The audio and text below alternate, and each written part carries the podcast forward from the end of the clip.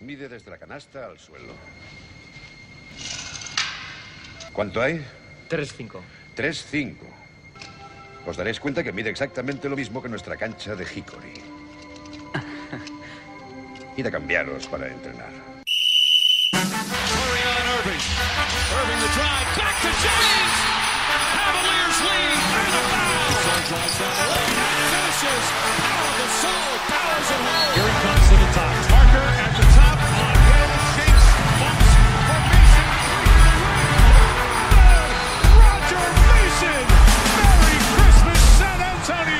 Hola y bienvenidos al que puede ser el último programa de Zona 305, porque según grabamos eh, se ha entregado el gordo y como le haya tocado a alguno de nosotros, aquí se acabó lo que se daba. Soy de Foro y como siempre me, me acompañan Sergio Pérez, Hola a todos, ¿qué tal? eh, Alberto Rodríguez, Muy buenas. Jacobo Fernández Pacheco Hola David, hola a todos. y no como siempre, como a veces, bienvenido Fajardo. Hola a todos. A ver Alberto, ¿dónde nos pueden seguir? Pues donde siempre, en Twitter y en Instagram como arroba zona 305 podcast. Y Jacobo, ¿dónde nos pueden escuchar? Nos pueden escuchar en Evox, nos pueden escuchar en Anchor, en Spotify, en Apple Podcasts, en Google Podcasts, en Breaker, en Stitcher, en Overcast, en Pokercast y en Spotify, que casi me lo como en Spotify. Bueno, pues nada chicos, ¿empezamos ya? Venga, vamos. Venga, arrancamos.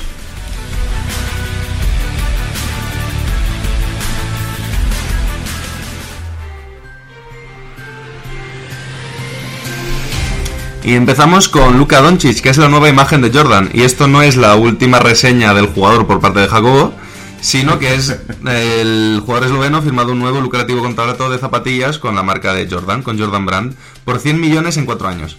Un dinero con el que todas las discotecas de Texas están ya empezando a frotarse las manos. En ACB tenemos récord de valoración de Shermadini. El pivo de Tenerife dominó el derby con Gran Canarias con 32 puntos, 9 rebotes, 3 robos y 11 faltas recibidas para un 42 de valoración. Unos números que demuestran que la Liga ACB también puede funcionar como la Liga Municipal, en la que tu tío gordo de 43 años pues te puede ganar un partido perfectamente. Jaume Ponsarnau decepcionado con Sergio Rodríguez y su entorno. El entrenador de Valencia Basket ha declarado que sienten que el interés de Sergio Rodríguez por su club era ficticio y que los utilizó para lograr un mejor contrato con Armani. El entrenador remató con un ya lo hemos olvidado, hemos conocido muchos más bases en Tinder. Ya le gustaré. Pero oye, la, la idea no es mala, debería haber un Tinder de jugadores de baloncesto. Adopta un base, ¿no? Adopta un base, sí.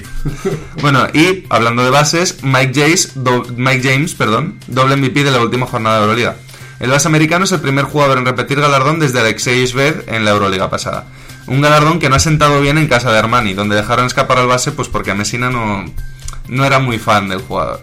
El entrenador ya ha puesto al chacho a hacer escaleras toda la semana y lo ha amenazado con que si no es MVP de la próxima jornada, lo va a enviar a Valencia con el entrenador que lo llama calientapollas.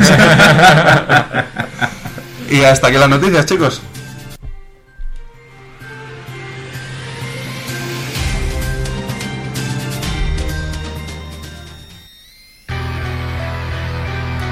Y hoy, como ya se ha convertido un poco en costumbre, pues no propongo yo debate, porque ya hay un par de compañeros que traen uno un debate muy claro, que es Per más tarde, y otro bien ve que va a empezar ahora con no un debate per se, pero sí que nos ha dicho que luego va a querer que debatamos un par de cositas sobre lo que nos trae. Sí, incluso que me traigáis vuestras propias propuestas. Eh, yo os traigo mis cinco sorpresitas y decepciones de lo que llevamos de temporada. Eh, me he centrado sobre todo en equipos, pero traigo algún jugador, ¿vale?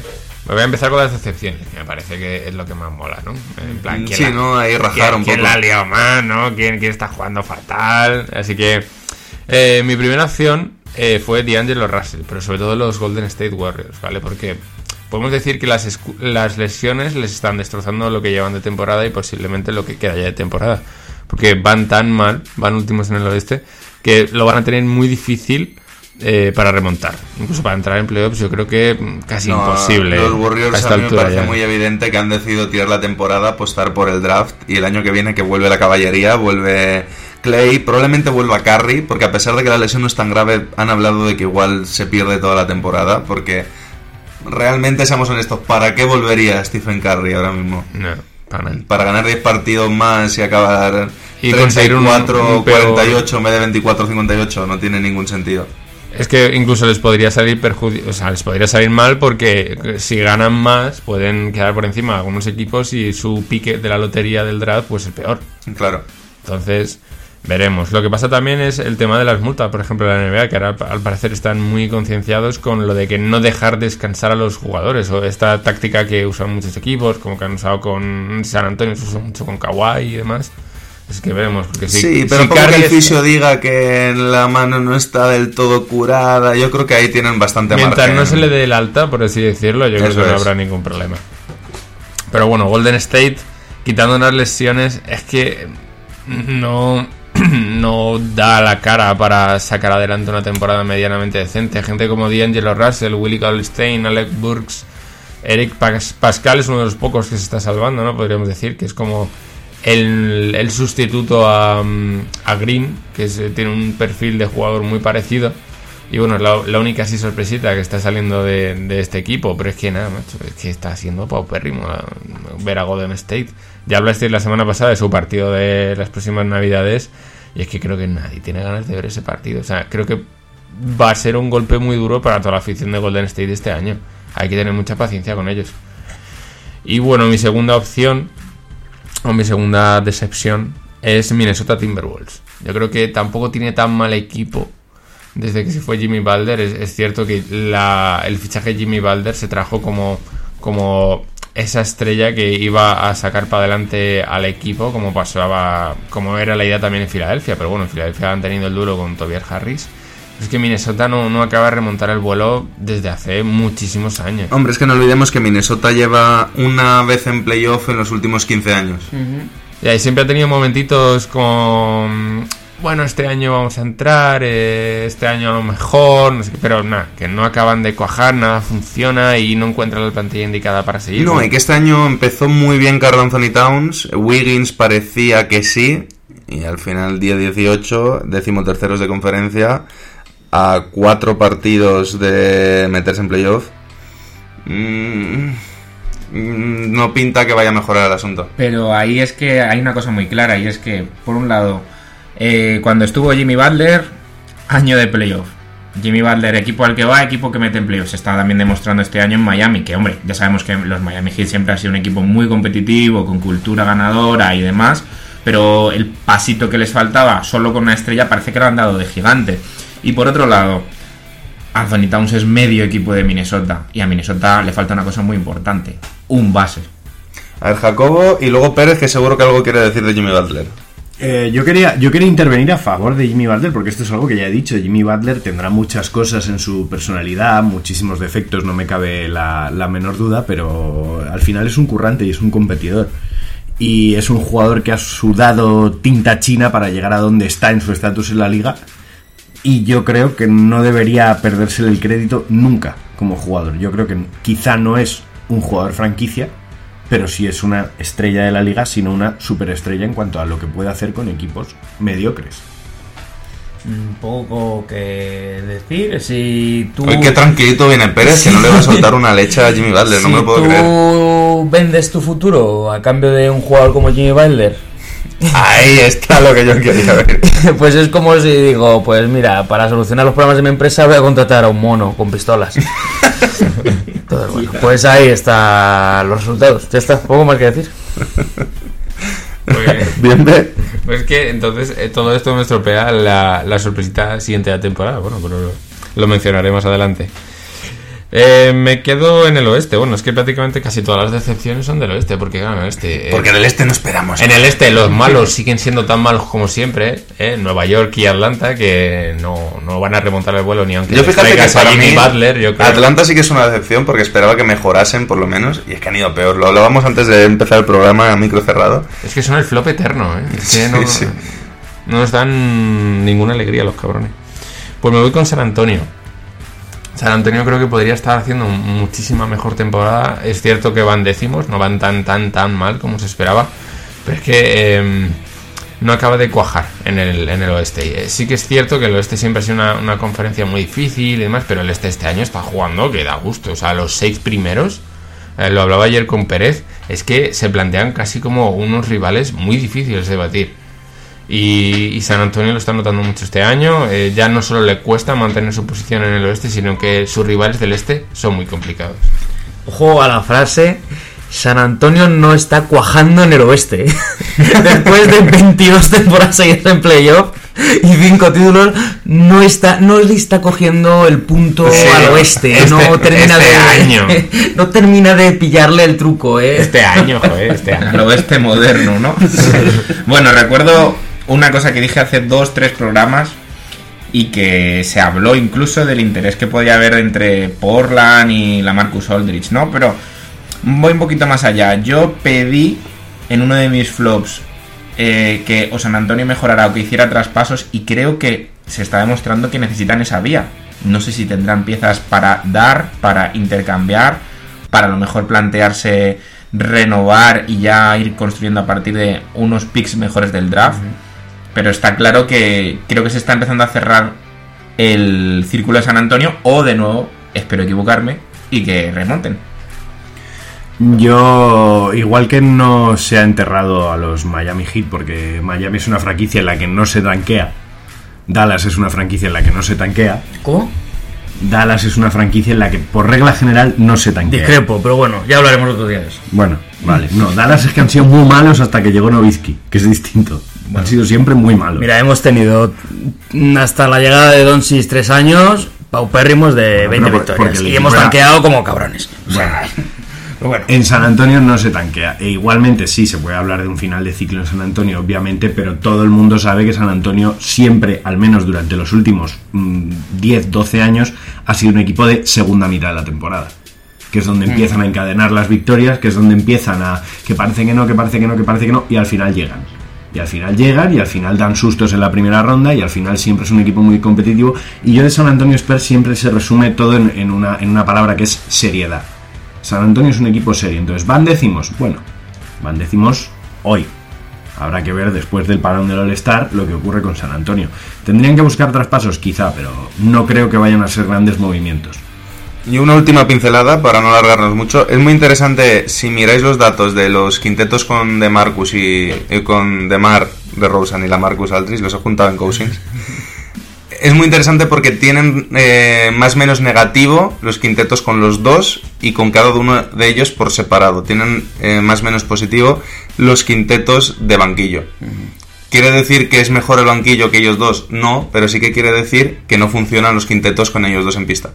Y cuando tus dos mejores jugadores, mm, por emparejamientos, por defensa, por lo que sea, nunca consigues que te aporten, sino todo lo contrario, que con ellos en pista el equipo funciona peor, es muy, muy complicado conseguir sacar a flote en una rotación que funcione. Y mis últimas dos decepciones eh, están un poco relacionadas, ¿vale? Porque al principio iba a ser Portland, que quería hablar de ellos, pero sí que es cierto que esta sección me la planteé hace un par de semanitas y parece ser que me querían callar la boca, ¿no? Porque se acaban de colocar en puestos de playoffs, van a octavos, pero empezaron muy mal la temporada. Parece ser que el efecto Carmelo ha tenido algo de efecto, por así decirlo, obviamente, y están empezando a arrancar. Y sí que es cierto que el año pasado lo que hablamos es un equipo que entró en semifinales de conferencia, Finales, finales. en finales de conferencia, y luego también a quien, a quien fue eliminando y de qué manera. O sea, la eliminación contra Westbrook fue impresionante. O sea, esa canasta de Lillard creo que va a quedar en la retina de todos. Contra Westbrook. Es que ¿eh? fue contra Westbrook. No Oklahoma, contra Westbrook. No, no, contra Westbrook. Y luego la, la última decepción Per- per- perdona que te corrija, pero esa canasta fue En, Paul en- George. en la cara de Paul George. sí. Sí, sí, pero como Pero a Westbrook. a Westbrook, Pero ¿no? Hay que atacar a Westbrook, ¿no? Vale, vale, vale, vale. Y la última va a ser Sacramento. Lamentándolo mucho, acaban de perder su puesto de playoffs a favor de Portland. Y es que Sacramento, si tiene algo siempre, es que suele empezar muy fuerte, pero luego se va a tomar por culo. Bueno, a empezar fuerte. Llevan 20 años en meterse en playoff. Llamemos empezar fuerte a empezar, Ah, empezar la 10, temporada. 12 en vez de acabar y luego acabar Empezar- 22, Empezar la 60. temporada medianamente bien.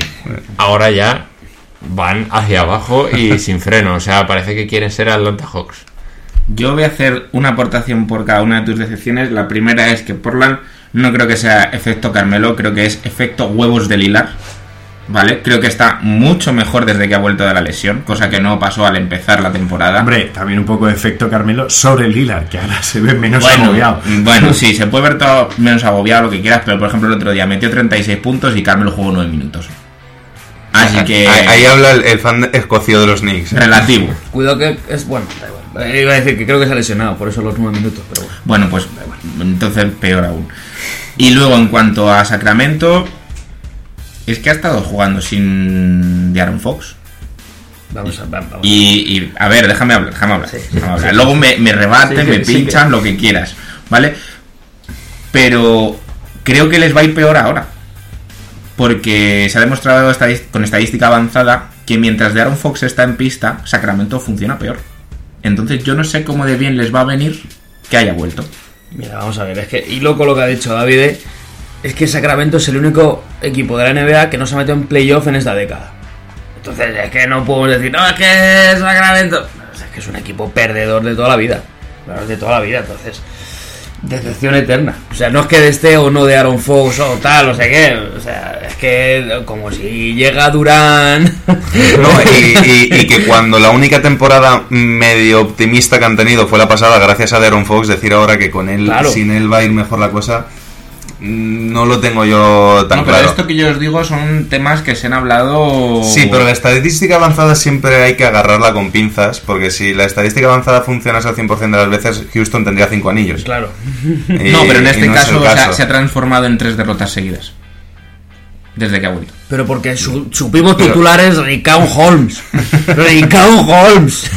Claro que tampoco he llevado en un gran récord antes de que volviese. No. Es, es- es a lo que voy. El día, el día que Pérez pronuncie bien el nombre de algún jugador afroamericano eh, Y fuera... eh, Pero es antes- Ricaun Holmes. es Rishon. ¿Cómo que Rison? Rishon Holmes. Bueno, Ricaun pone. Y fuera de eso, en Portland, yo sí que rompo una lanza a favor de Carmelo, que sin ser el Carmelo es el máximo autor de la liga, creo que es indudable que desde que ha llegado algo ha cambiado en Portland, aunque sea un tema de dinámica eh, mental. Yo creo que es un tema de que Carmelo, bien o mal, es un tío capaz de crear su propio tiro, y Portland solo tenía dos amenazas ofensivas y ahora tiene tres.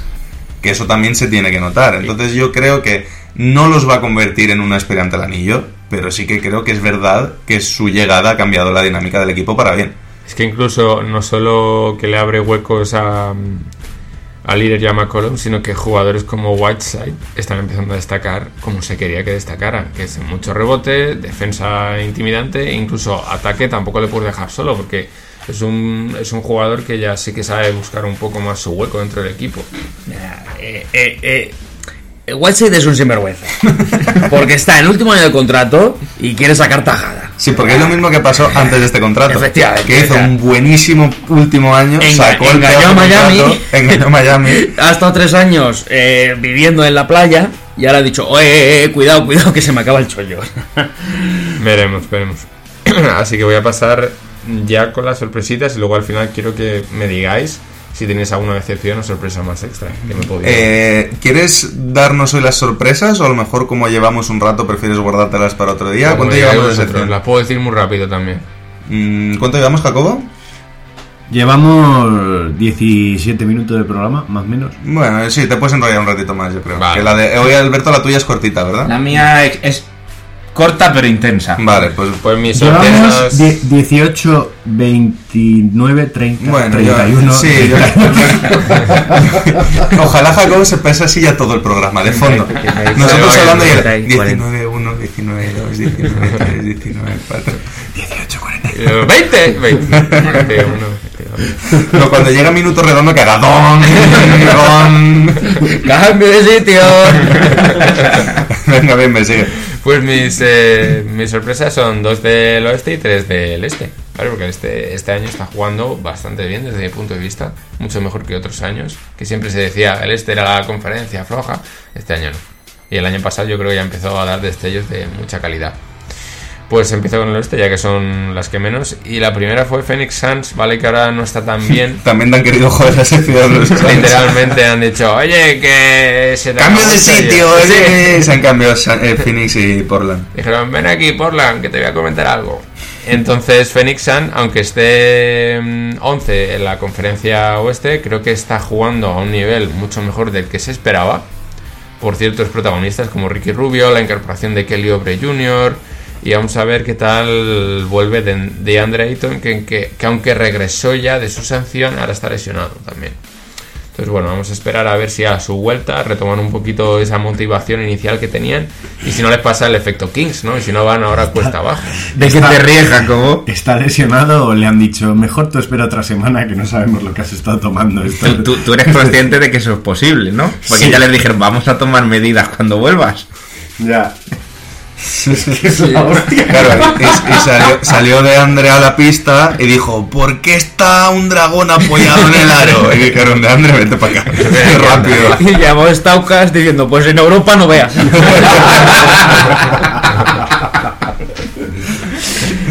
Sí. Pues la siguiente es Dallas Mavericks, que es que ahora aún más estamos viendo que están jugando a un gran nivel sin Luca, está lesionado. Y sigo defendiendo mi idea del último programa en el que estuve, que es un equipo que va a dar mucho lo que hablar, este o no, Luka Doncic. Creo que se ha juntado un grupo muy majete, tienen una mentalidad eh, competitiva y de ganas, no solo ya de ir a playoffs, sino de intentar hacer algo dentro de esta eliminatoria. Y creo que es una de las grandes sorpresas del año. Que ya lo hablaba yo con Pérez a principio de temporada. Decía, tío, Dallas tiene un equipo bastante majete. Y él, no, no, no. no te dejes engañar por No, y Luka". sobre todo que hablábamos mucho de que Dallas era un equipo muy corto y está pasando todo lo contrario, que es que está siendo uno de los mejores banquillos de la liga. Habrá que ver si eso funciona en playoff, también es verdad. Pero de momento para la temporada regular está funcionando Hay todo el jugadores equipo. como Branson, como Wright, eh, que, que salen al partido y es que lo revolucionan. O sea, Branson tuvo hace unos partidos eh, un, un encuentro en el que él era el mejor jugador con diferencia y marcó toda la diferencia por encima de Luca, que hizo sus números, pero así, ¿no? Tranquilito, y tampoco parecía que destacara mucho. Y ahora estamos viendo que con la lesión de Luca, por Zingis está empezando a destacar un poquito más de lo que se quería. Que era, vamos, que para eso se le trajo, pero es que claro, a la sombra de Luca es complicado. Sí, lleva cuatro partidos seguidos de más de 20-10, que hacía bastante Hmm. tiempo que no ocurría y mm, parece que está recuperando su nivel. Puede, o sea, esto se lo preguntó a Sergio Pérez, que tiene más controlada esa plantilla. ¿Puede ser que gran parte de la plantilla esté por encima de los 25 años, que ya empieza a ser una edad en que los jugadores empiezan a llegar a su prime y esté coincidiendo esto y haya hecho la plantilla más larga? Sí, en, general sí. O sea, eh, la gente que sale del banquillo suele ser la más joven. En este caso, Branson, Delon Wright, eh, este Jackson, suelen ser más jóvenes. Cleaver también, ¿no? Cleaver es que está. No, Cleaver está ya en los 26, si no me equivoco, 27. Ah, vale, vale. Pero están en un momento muchos jugadores muy buenos. Sí, están en la edad de dulce. Eh, Powell está en su mejor momento físico. Eh, mm, Clever, tres cuartos de lo mismo. Por en un principio igual. Entonces es una plantilla muy equilibrada. Porque, porque tiene jugadores veteranos que aportan mucho, sobre todo en tema de entrenamientos. Como son este mm, Cornelí, Guille Barea que al final Barea tiene mm, mil batallas. Pero el mérito sobre todo se lo doy a Carlisle, el entrenador. Es el, uno de los entrenadores más infravalorados que hay de la liga y ha conseguido unir todas las piezas y que cada uno entienda su rol. Y el gran éxito, aparte obviamente de, de los números de Doncic, es de Carlisle. Y para que no falte mi hate, hasta Tim Hardaway está jugando bien. Joder, el otro día metió nueve triples, creo, en un partido. Sí, sí. Bueno, y me voy a la conferencia este. Los voy a, los voy a decir así rapidito para que hablemos en general de ellos. Y el primero es Miami Heat, ¿vale? Que creo que está haciendo temporada de lujo, sobre todo por Jimmy Butler. En este caso lo que está haciendo es aportar esa experiencia de líder, ¿no? Ya no tanto ser la estrella del equipo, sino que ha conseguido que el resto brillen.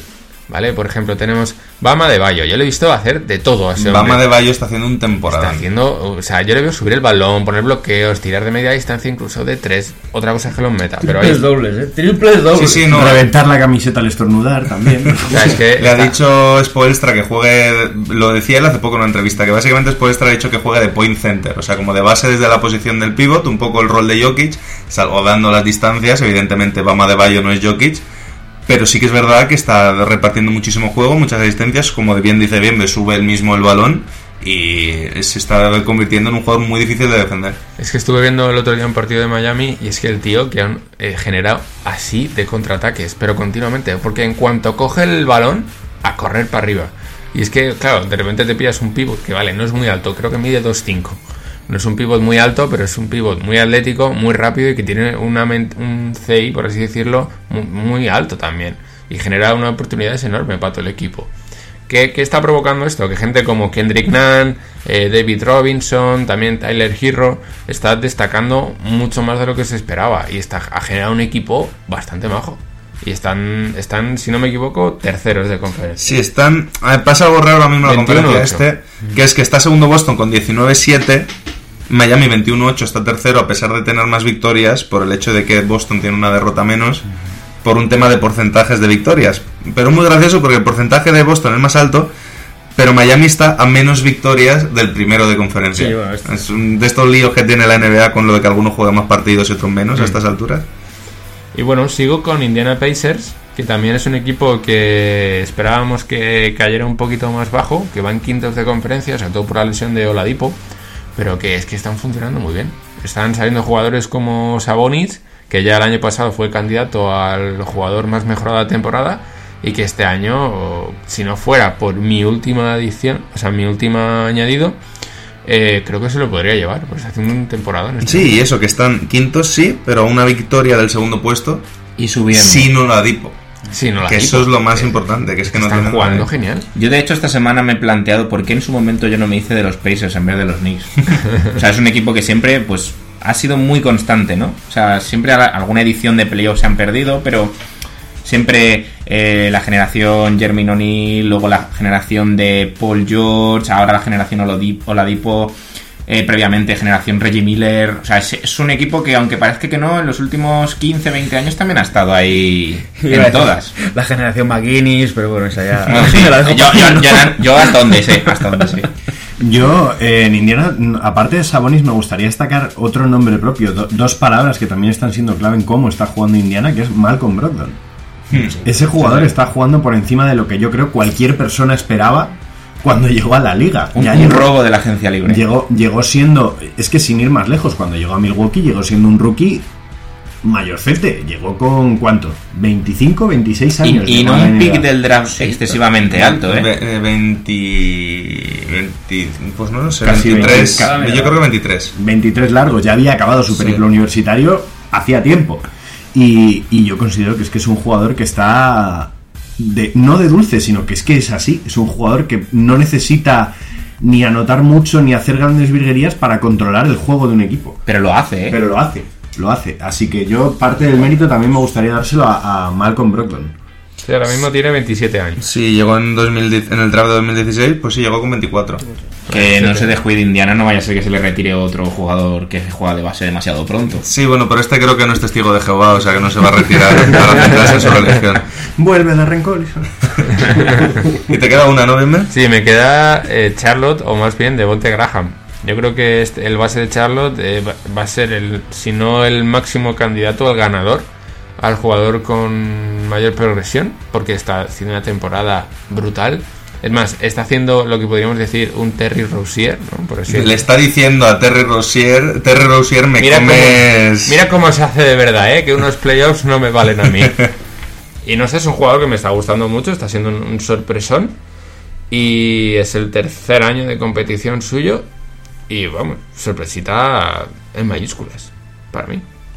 Sí, sí, o sea, de lo poco positivo de. de- Por eso no he dicho Charlotte, porque bueno, Charlotte aún así va noveno. o Sí, sea, sí, que estás, estás, eso sí que está siendo una sorpresa para la, la Sí, sí, plantilla para la que tienen. plantilla que Sí, tienen. claro, sí, sí. Que estén peleando por playoff es algo inimaginable. Sí, sí, es gracias a, a este trabajo, ¿no? De Sí. jugadores como Graham que quieren ganarse un buen contrato, ¿eh? También. La paroja. Bueno, pues lo dejamos aquí, chicos.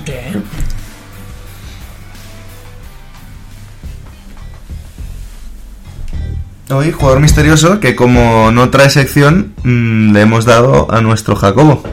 Cuéntanos. Hola. Eh, no, yo os traigo un jugador misterioso. Yo creo que para uno de esta mesa va a ser facilito. Lisa Leslie. No. Eh, para uno de esta mesa va a ser facilito, pero la primera pista voy un poco a despistar. Fue eh, el número 26 del draft del año 1997, después de jugar tres temporadas en la Universidad de Nuevo México. No miréis Google.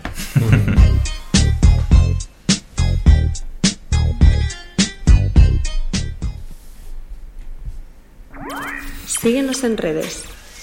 Estamos en Twitter e Instagram como arroba zona 305 podcast. Zona 305.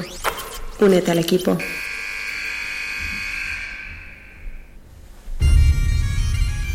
Suenan gaitas y ya sabemos qué significa eso, Alberto. La épica. Pero bueno, eh, ha costado porque hemos considerado que había secciones como el analizar el NBA Christmas que hicimos la semana pasada. Pero bueno, volvemos con otra sección nueva de tu historia. Y para ti, querido oyente que nos escuchas, estos son tus 5 minutos de gloria en este programa. Puedes utilizarlos Cinco. 5 máximo, digamos, ¿vale?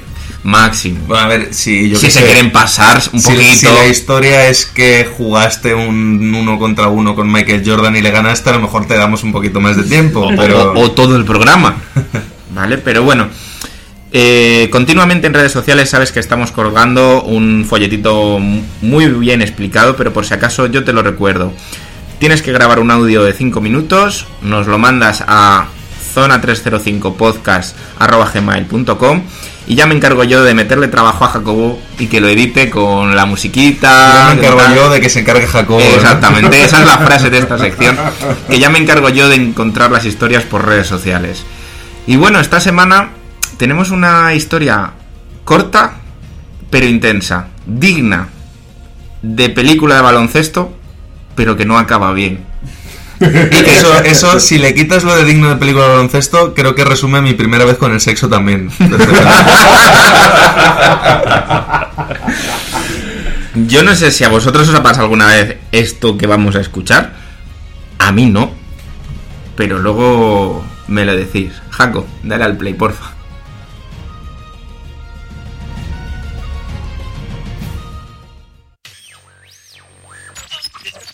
Hola, mi nombre es Miguel, soy de aquí de Madrid, del distrito de Ciudad Lineal.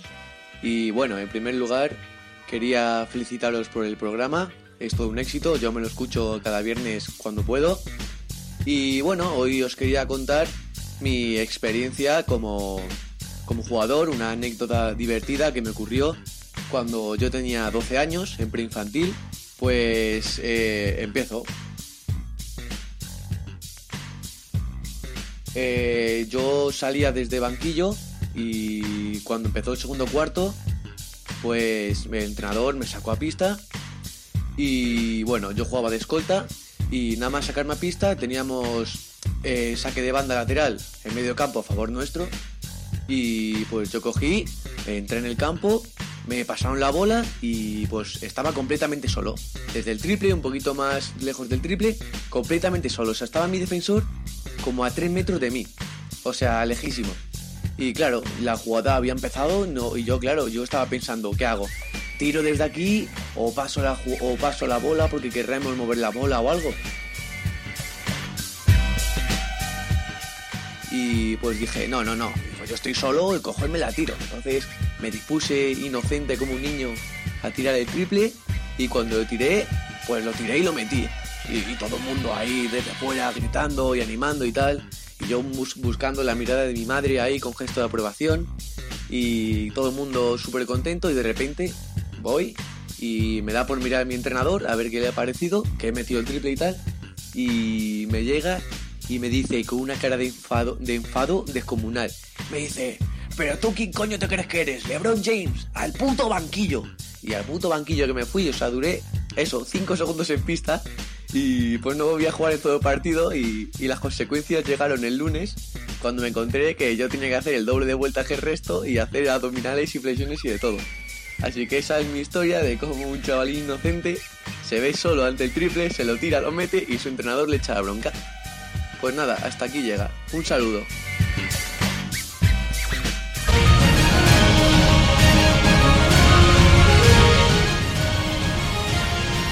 Es maravillosa. El- La maravilloso es la, la- la cara de David de Favoro, que, que creo que tiene algo que decir acerca de Pero, esta pero, historia. pero- pero bueno. o sea, yo me he tirado. Esto, esto es como el sexto sentido, la sorpresa del final. Yo he llevado toda la historia pensando: se va a meter un autocanasta, se va a meter sí, un sí. autocanasta, esto acaba en autocanasta. Sin vergüenza de entrenador. Que a ver, que sí, que entiendo que era la época antes de que se tirasen tantos triples, que era un infantil, que no se tenía que haber mamado el triple tan rápido. Pero que lo ha metido. Y que todo el mundo ha rugido. Claro, o sea, vale, a lo mejor lo sientas porque... Pero a ver, que son preinfantiles, o sea, ese es el tipo de entrenadores que hacen que los niños se desapunten de baloncesto. Cabrón. Y, y- y no solo eso, o sea, tengamos en cuenta que luego, no contento con dejarles de jugar, sin jugar, perdón, se enciscó con él en el siguiente entrenamiento a Claro, nivel o sea, físico, o sea, es que es muy gratuito. chaval. Que son preinfantiles, o sea, ¿qué me estás contando? pues bueno, como os decía, es cortita la sección, pero no tiene precio. Este es, este es el tipo de mierda que queremos. Este es el tipo de Sí, sí. historias que queremos que nos contéis.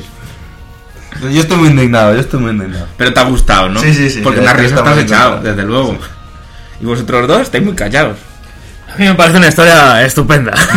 Es fantástica. No tengo nada que Es lo típico que le pasaría bien, Bedemer. Sí, pero yo lo fallaría. Yo- Además me pasó algo parecido también con mi entrenador, que no, no me echaba directamente. Me hacía venir, me daba una patada en el culo y me decía, ahora arregla la mierda que has hecho. Bueno, pero eso es un entrenador, joder. Pues antes de despedir la sección, recordamos una vez más, grabar 5 minutitos de audio, eh, lo más limpio posible para que Jacobo pueda trabajar, ya que le mando trabajo en ello, y nos lo enviáis a zona305podcast.gmail.com y esta es tu sección, esto es tu historia.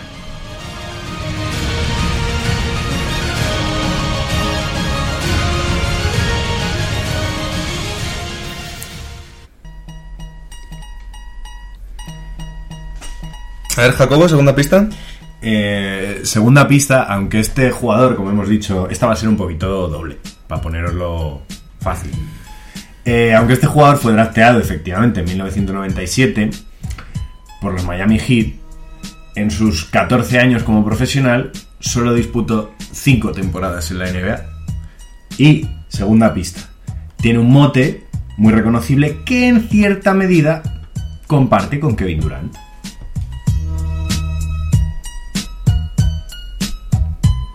No todos a la vez, ¿eh?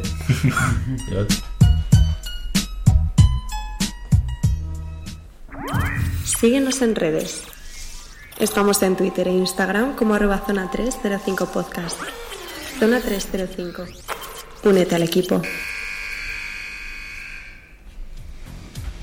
Y para acabar, Pérez, ¿qué nos traes hoy? Bueno, hoy traigo sección de. mm, Es que, ta- es que soy muy malo para el nombre de secciones, ¿eh? No- Mejor jugador, Eh, ¿no? El mejor jugador de cada franquicia. NBA. Hoy nos ha quedado un, un programa muy NBA y tal, pero bueno. Eh, entonces hoy igual traigo dos, equipos de cada conferencia, este o oeste. Entonces, eh, decirme vosotros, eh, ¿con qué conferencia empezamos? El este es mejor, no, el oeste es mejor. El este La mola primera- más. La primera vez empezamos, me suena que empezamos con el este, que empezamos con Filadelfia. Ujú, ¿Correcto? Pues vamos a empezar con el este, Bueno. venga. Bueno, pues entonces yo os lanzo la pregunta de... Bueno, recordemos también los criterios y todo eso, bueno, Sí, por favor. Sí, lo recordamos, ¿no? Que, que no es solo el mejor jugador que haya pasado, siempre ponemos el ejemplo de Michael Jordan en los Wizards, ¿no? Que si no sería el mejor Bueno, jugador. a ver, también, ¿eh? Michael Jordan en los Wizards se aplica. Eh, recordemos que solo vamos a contar la etapa en ese equipo, ¿vale? La etapa en ese equipo de ese jugador y ahí vosotros, si queréis valorar más los años, eh, eso ya cada uno, ¿no? Pero solo valoramos la etapa de ese jugador en ese equipo. Entonces yo os hago la pregunta, ¿quién es el mejor jugador de la historia de los Phoenix Suns? Hmm. Yo me quedo con... No, no, no, no se habían estropeado los micrófonos. No, no, no. no. Pues venga, voy a empezar yo. Yo me quedo con Steve Nash. Yo creo que Steve Nash es el mejor jugador con diferencia de Phoenix Suns. Eh, no solo por la época en la que trajo, que vale, yo creo que el principal rival que puede tener es Barclay. Pero creo que los resultados de, de Nash eh, fueron mejores, aun- aunque no llegaron a conseguir nada realmente. Esos Phoenix Suns con Stoudemire, Son Marion, fue como el principio de un planteamiento de un equipo ofensivo altamente, o sea, muy rápido, que buscaba el ataque constantemente, que se centraba también un poquito en la defensa, pero no tanto. Su, met- su método de juego era atacar, atacar y atacar, que es básicamente la ideología de, de Mike D'Antoni. Y caja y uno de Raya Vela, al mejor. Bueno, creo que podemos acotarlo a que si cogemos a alguien de la época moderna es Nash, ni Studamayer, ni Sean Marion, ni Joe Johnson. Y el debate está entre él y Barkley, ¿no? Creo que eso es un poco el sentimiento que hay en la mesa ahora mismo. Sí. Para mí fue Nash porque creo que además es uno de los mejores bases de la historia de la NBA y creo que gracias a él eh, Phoenix consiguió ese ritmo de ataque, esa inteligencia, esa... eh, era un tío que hacía no buenos, muy buenos a los demás. Era casi que él creaba estrellas. Mira Studamayer en cuanto dejó de jugar con él. O sea, creo que un... Bueno, Studamayer su mejor eh, temporada es en Knicks sin Nash. También La primera temporada, La primera temporada. de, de Studamayer en Knicks, sí. Pero, sí, Pero yo, él, en Nash cualquier convirtió caso- a en lo que es. En cualquier caso, estoy de acuerdo con Bienve. También me quedaré con Steve Nash. Si hablamos de eh, una única temporada, sí que me quedo con Barclay, porque la mejor temporada de Barclay en Suns creo que es mejor que la mejor temporada de Nash, pero ese tampoco es el debate que estamos teniendo. Lo que es toda su etapa como jugador, Barclay estuvo menos años, Estuvo cuatro. Estuvo solo cuatro, Nash estuvo Toda su carrera prácticamente. Vale que tuvo esos años buenos en Dallas y esa temporada final en, en Dos- Lakers, dos dos, temporadas. en Lakers. Pero el Nash que todos conocemos es el de Phoenix. Fue MVP dos veces en Phoenix, casi lo es tres veces seguidas. Mm, Creó un estilo de juego que es básicamente el que estamos viviendo ahora en la NBA. Me, me hubiese gustado mucho ver a Nash en la NBA actual con el ritmo que se juega. Y creo que si me quedo con. Si tenemos un jugador en la mente que sea un poco la personificación de los Suns, para mí es Steve Nash. A mí hay un dato que me baila, que, que no recuerdo, y es si Charles Barkley llega a alguna final Claro, con, contra- con Phoenix, ¿verdad? contra El Jordan. primer año. Claro. Primer año. Es el, el año bueno que digo yo. O sea, a ver, años buenos tuvo más de uno, pero el año espectacular que Barkley gana el MVP, llega a las finales. Haciendo los mismos números que Jordan, además, es el- Sí, sí, sí, sí. de los un- casi el único jugador que en unas finales le ha aguantado el ritmo a Jordan y se ha decidido un poco por, por lo demás. Sí, bueno, el que vea esas finales es un 2 contra 1 a Barclay en todas las posesiones, ¿eh? Y aún así mantiene números. Sí, entonces, claro, eh, menos temporadas, pero a nivel deportivo creo que mejora lo que ha hecho Nash. Entonces yo ahí ya equilibro la balanza. A mí personalmente, y porque lo he vivido más, Steve Nash, ¿no? Pero mm, siempre vamos a lo deportivo. Igual que cuando la última vez ya os dije con mi elección de Filadelfia y de Oklahoma, eh, ¿qué jugador ha aportado más a nivel deportivo a la franquicia de Phoenix? Necesito darle una vuelta todavía. Yo, yo me decanto también a favor de Steve Nash, eh, sobre todo porque pensando objetivamente como jugador de baloncesto, Steve Nash es un jugador que era lo más perfecto posible dadas sus condiciones físicas. Eh, porque lo que no se habla de Steve Nash es que Steve Nash a muchos efectos era un jugador atlético.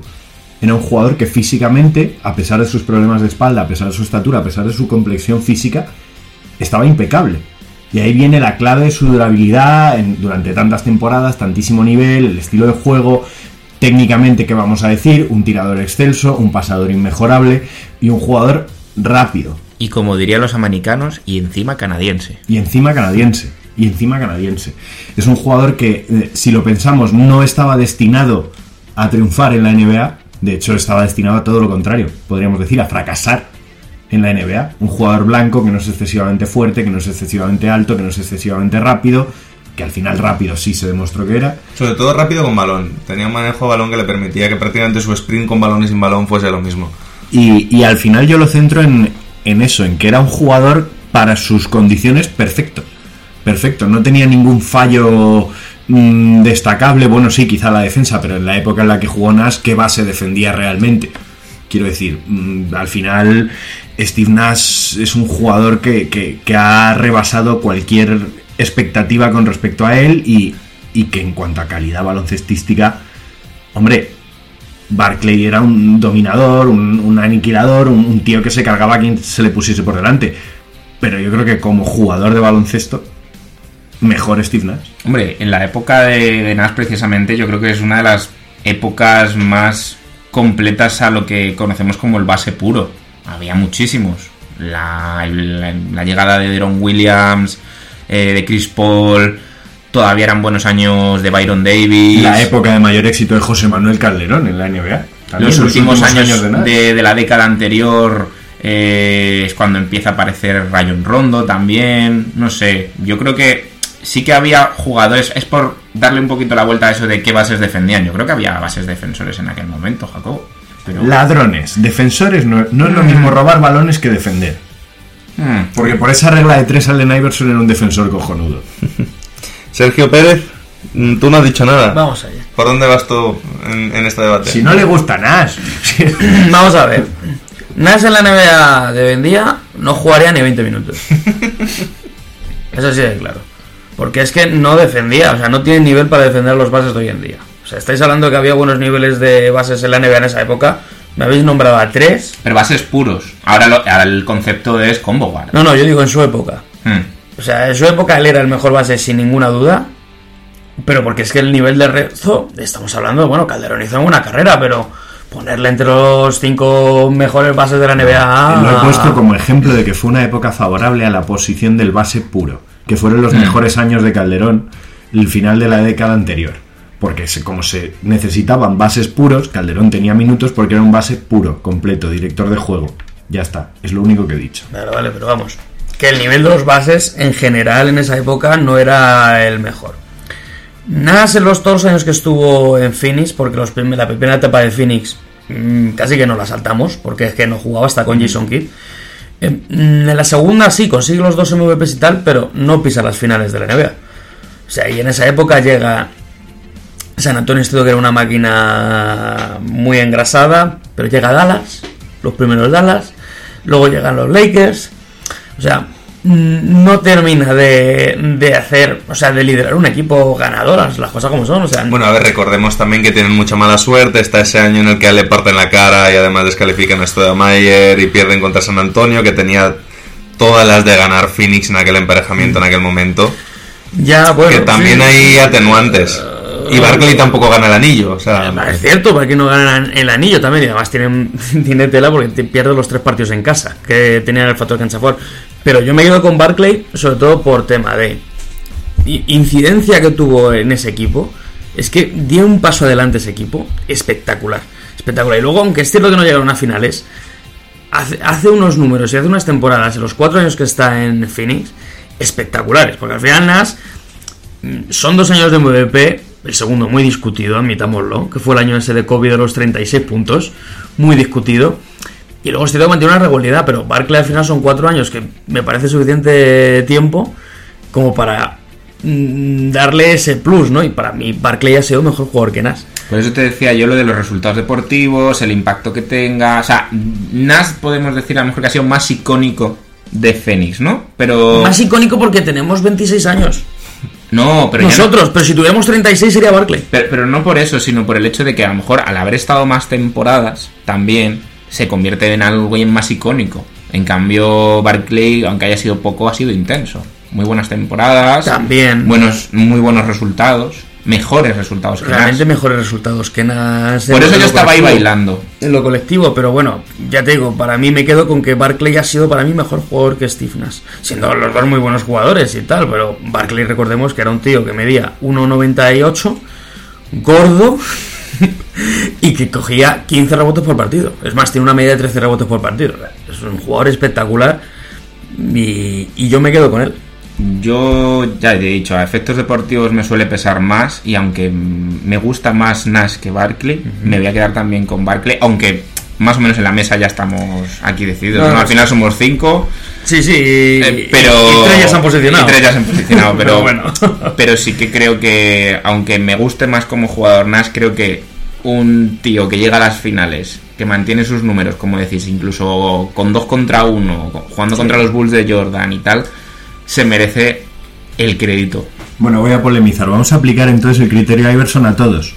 O sea, llegar a las finales solo ya te convalida como mejor jugador de tu franquicia, aunque no depende. logres. Es, es el, es el criterio que cada uno No, no, de, tenga. de hecho, técnicamente, y ya salimos porque tenemos otro debate y nos estamos alargando, aquí técnicamente se ha aplicado la inversa, porque con Iverson eh, no funcionó que hubiese hecho más méritos como títulos eh, el Dr. Eh, J, sí. y aquí en cambio funciona que llegaron a finales en más que no llegaron a finales. Bueno, pero quiero decir, eh, Allen Iverson en cuanto a títulos, Pero aquí al sí final es que cierto, sí es que no tiene anillos, pero en cuanto a títulos individuales, ¿quién está por delante de quién? Claro, quiero decir, es que al final Bueno, ganó, sí. Iverson en los Sixers, ¿no? Sí. Sí, sí, claro. ¿Quién tiene más títulos individuales?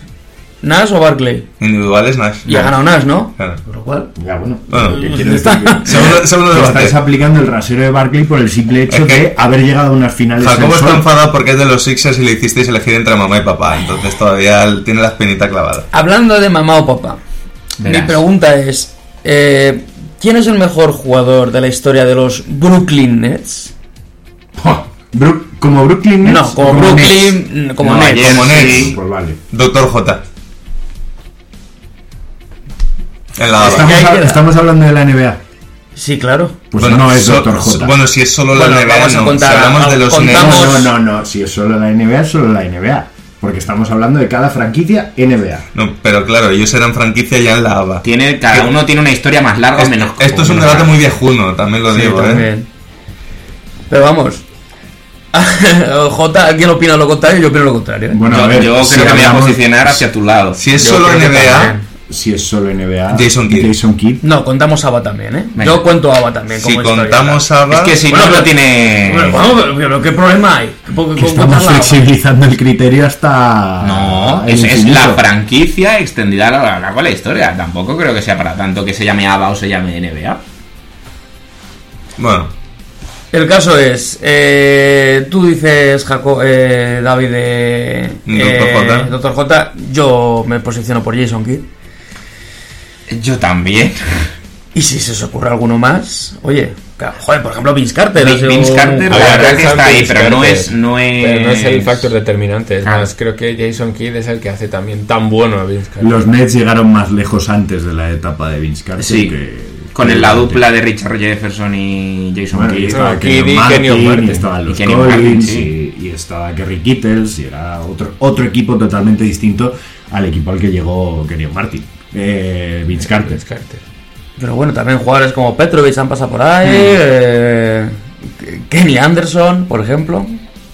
Pero bueno, que eh, poner cada uno vuestro yo, argumento. yo me quedo con Dr. J porque a pesar de que la ABA acabó desapareciendo y acabó absorbida por la NBA, la época de oro de la ABA será gracias al Dr. J en los Nets, donde domina, donde es el mejor jugador del mundo, probablemente sin discusión, jugando en, en los Nets. Y creo que eso lo convierte en el mejor jugador de esa franquicia. Es la mejor etapa de uno de los mejores jugadores de la historia, la vivió en ese equipo. Yo es que de Jason Kidd te diré que es Mr. Triple Doble Original Version, o sea, no Sí, consigo. bueno, ahora, ahora Russell con- Westbrook se le reiría en la cara, pero. No, bueno, quiero decir, mm, no ha conseguido ninguna temporada pro- promediar un triple doble, pero era esa época de fantasía en la que no se jugaban tan rápido ni a tantas posesiones. Y aún así metía 11 puntos, 9 rebotes y 7 y asistencias. hacía triples dobles, digamos. Ya. Quiero decir que no era lo, no era lo común, ¿no? No era eh, ver todos los días, sobre todo un base. Pues claro, podemos ver que a lo mejor un, un pivot recoge los rebotes, que a lo mejor luego el tema asistencias, ¿no? Bueno, Pero si te fijas, lo- realmente los grandes mm, jugadores de triple doble son bases. claro, Magic Johnson, Oscar Robertson, Russell Westbrook. Y seamos sinceros, que en el 2K7 te cogían los Nets y troleabas a quien fuera porque era como de los Nets y al final ganabas. Entonces, bueno, yo creo que tenía ese, esa firma especial, ¿no? ¿no? No todo el mundo conseguía los triples dobles con la relativa facilidad que lo hacía Jason Kidd. Yo, ¿qué, tengo que decir? Yo me posiciono a favor de Jason Kidd por el. Porque no comparto el criterio de incluir la ABA, porque no es la misma competición. No jugaba. Técnicamente sí, porque la NBA absorbió la ABA. y- Absorbió a algunos equipos de la ABA. a, los, más mejores a los claro. mejores equipos de la ABA. Pero que no, la compartas el criterio no quiere decir que no lo estemos Ya, tomando bueno, en cuenta. Tómalo en cuenta, pero aunque que- no lo compartas. Que quiero decir que es que la ABA al final era una competición relativamente igual a la NBA, porque sí, se absorbieron una serie de equipos, pero ¿y los otros qué? Porque O sea, no se absorbieron. O sea que según tú, todo lo que hizo Julius Erving en la ABA no sirve de nada, ¿no? No, O sea, lo que quiero decir, lo que quiero decir es que no era la misma competición. Y si hablamos de la NBA, yo doy por hecho que hablamos de la época de la NBA post fusión, con ya el formato de los 30 equipos que todos conocemos, jugando 82 partidos. Entonces, los anillos de los Celtics de los 60 no cuentan, porque claro, que es antes de la fusión. es que para mí, a la hora de medir el jugador, no cuentan. Vale, vale, vale. Bueno, sabe decir- tu criterio en futuras eh, franquicias. O sea, a mí me parece que un equipo NBA prefusión Sí. vale más que un equipo ABA prefusión. Porque al final, ¿quién fusionó a quién? ¿Quién, sus- quién absorbió a quién? Claro, vamos a ver, es que donde estaba el dinero al final era en la NBA. Porque era la que veía todo el mundo. Que fue por lo que la ABA se fue a la mierda. Pero vamos, que independientemente de eso. Hombre, decir que la NBA en los 70 la veía todo el mundo también, mm, cuidado, ¿eh? Muy Bueno. valiente, te he visto ahí, pero bueno, sí, sí, sí, sí. la veía la, gente. Me parece que el mejor jugador de los Nets es Jason Kidd por el, por el simple hecho de que los Nets en la NBA como franquicia NBA son Jason Kidd. Él los puso en el mapa, él los llevó a unas finales, él también los llevó al abismo, se puede considerar desde, cierto, desde cierta perspectiva, y al final el Dr. J, donde ha hecho historia en la NBA, es con los Sixers, no con los Nets. Y al final, pues, yo estoy. Me baso en el estándar de que lo que conozco como NBA son los 30 equipos que componen la liga y, lo siento, el Dr. J solo jugó en la NBA en los Philadelphia 76ers. Yo me quedo con Kit también, en esencia, por todo lo que habéis dicho un poco los demás. Creo, apoyo la, la opinión de Jacobo también de que el momento estelar de Julius también fue en Filadelfia, más que en los Nets, como NBA. Pero sobre todo por la imagen que fue Kit siempre en, en los Nets. Creo que es el, el jugador con, con más clase que ha tenido el equipo y que hacía grandes a los demás. Por ejemplo, también Kenyon Martin, ¿vale? Era un tío muy peleón, muy eh, reboteador, que tampoco era muy bueno anotando, pero tío, era, era lo que necesitaban esos Nets y Kid le hizo brillar al, al 100, no, al 120%. Igual que con Carter, con Jefferson, con todo Dios que se encontraba a Kid como compañero, le- se le hacía brillar. Mira en Dallas, esos últimos dos, tres añitos, ¿no? Que estuvo. Anillo. No, estuvo Y- ya cua- costó 4 o 5 años, ¿eh? Y ya mayor. Y ya mayor. Entonces yo me quedaría con Kid. Vale que les hayáis votado tres antes que yo, pero creo que... Bueno, pero es tu criterio. no sé, es, es, es la elección que más me ha gustado para los Nets. Bueno, pues nos quedamos entonces con hoy con dos bases de categoría, ¿no? Seguramente entre los 10 mejores bases de la historia. ¿no? Sí, además que sus historias estuvieron muy cruzadas por este traspaso. Uno acabó en Dallas, otro acabó en Phoenix, siendo drafteados al revés. Luego Bueno, realmente volvieron. Nash fue suplente de Kid Claro. en Phoenix. ¿Llegaron a coincidir? No se Sí, sí, traspasaron sí, por otro. llegaron a coincidir, llegaron a coincidir y por eso Nash se fue a Dallas, porque no tenía hueco. No tenía hueco. Y luego ya volvió cuando ya no estaba aquí y bueno. Qué bonita te ha quedado la sección, ¿eh? Al final, el cruce, las historias. Eh, También iba por ahí Sí, sí, sí. hilados, sabía que eran dos jugadores relacionados, pero bueno, ahí está, ya iremos hablando de más franquicias y esto es lo que nos gusta al final, debatir, es que es lo que nos gusta. Bueno, pues gracias por el- los debates, Pérez. Y nos vamos ya con la resolución del juego misterioso.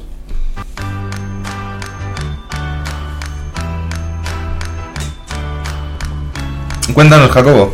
Bueno, pues como últimas pistas os voy a contar de que mm, eh, jugó este jugador jugó solo, he dicho, 5 temporadas en la NBA, pero estuvo en nada más y nada menos que en sus 14 años de carrera en 15 equipos. Y su mayor mérito individual fue que en la temporada 2006-2007 fue el MVP de la Copa ULEP.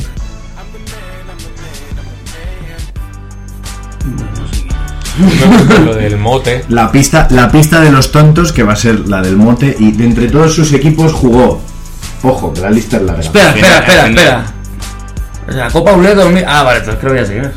Pues uno que ya lo sabe. ¿Alguien necesita más pistas? Yo creo que sé quién es también. No, pero me sé su nombre, la sé el apellido. Que, que pruebe antes de dar la pista. Es muy raro porque es que le conozco además de Pruebas- un equipo de un momento determinado y creo que sé quién es por el mote porque el- me acuerdo del mote perfecto. ¿Puedes.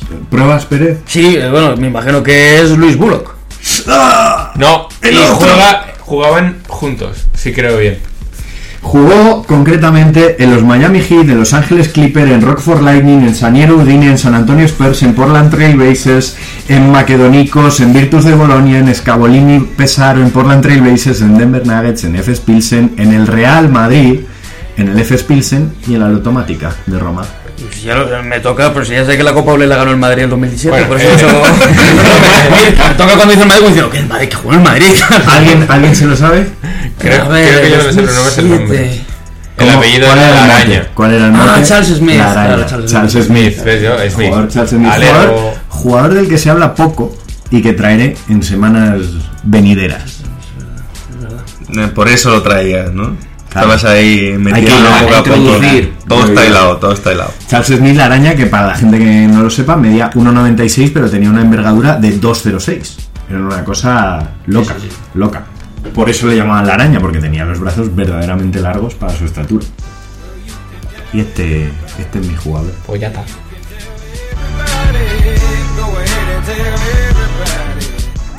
Síguenos en redes. Estamos en Twitter e Instagram como arroba zona 305 podcast. Zona 305. Únete al equipo.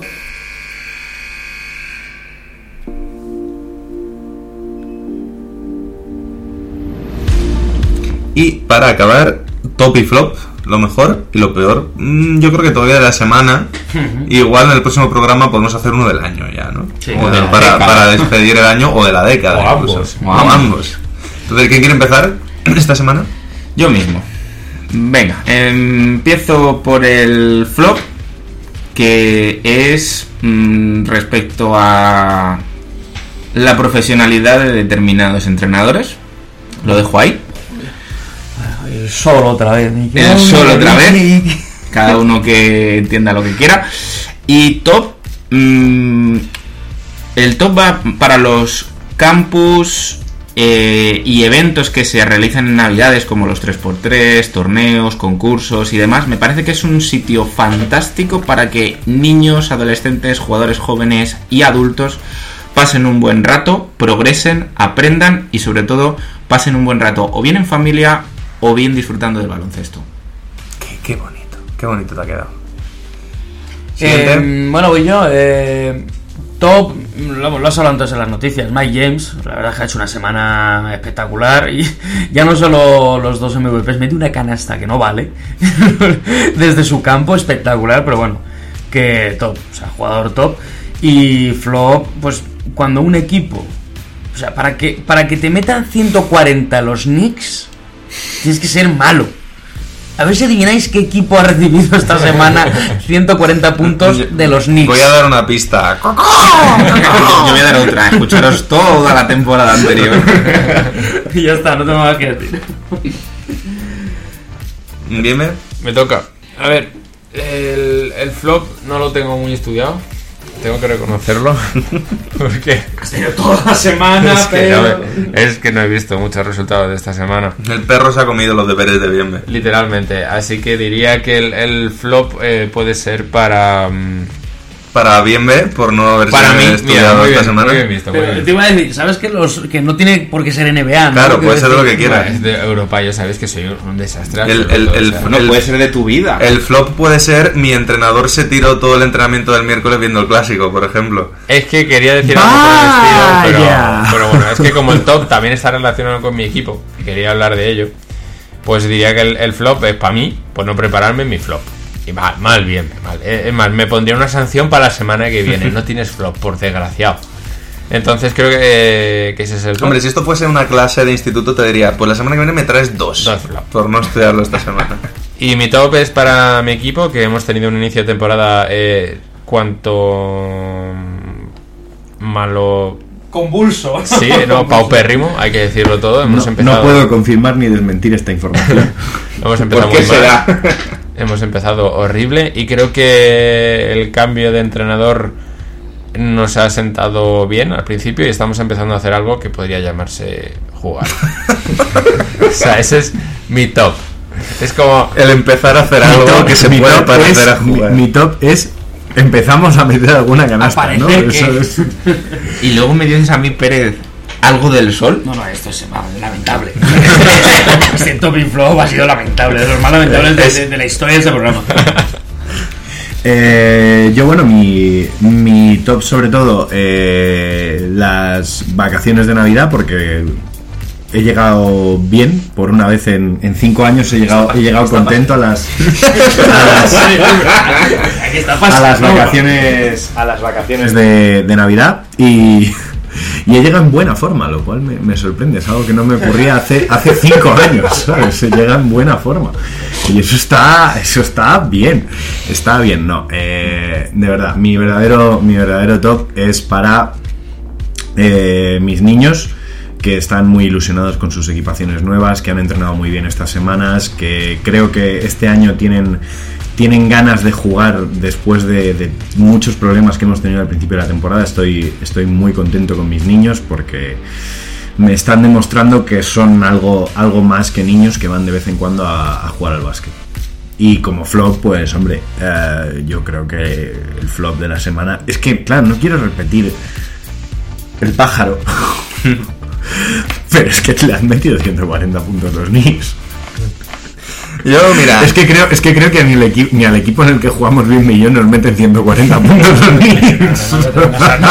yo, yo, yo os voy a decir. Mi top, he estado a punto de decir, mi top es que ya es Navidad por trolear, por trolear a Pérez. Pero le voy a dar otro girito y decir que mi top son los Atlanta Hawks por ser tan malos que han forzado a Pérez a volver a elegirlos como. Que yo no quería. Que Pérez se había propuesto este año va a ser Charlo porque tiene una plantilla lamentable y Atlanta. Y han sido capaces, a base de pico y pala, ser tan terribles que han dicho Pérez, vete para acá. Sí. Entonces, mi top es Atlanta por ese trabajo de cariño hacia nuestro Sergio Pérez.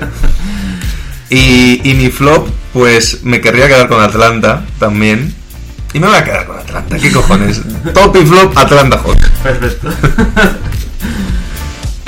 Y Jacobo, ¿con qué nos despedimos hoy? Pues nos despedimos con un auténtico temazo navideño. Hoy traigo el Winter Wonderland, pero versión de Ray Charles. Ah, qué que bonito. mola Yo creo que vas a traer a, a- María Carey con ese. All I want for Christmas is you. No, no, no. Ahí- Jacobo, Jacobo es un poquito más... Yo soy un poquito más. Aparte de que eh, soy bastante hater del All I Want for Christmas is You. O sea, porque ni siquiera, ni siquiera la versión de María Carey es la mejor versión que hay de esa Porque no es canción. verdad, porque todos queremos comida, no queremos otra persona. Queremos comer. A ver, ¿se lo puedes cantar a un jamón? Ay, Dios mío. Acabemos esto ya, por Dios. Adiós.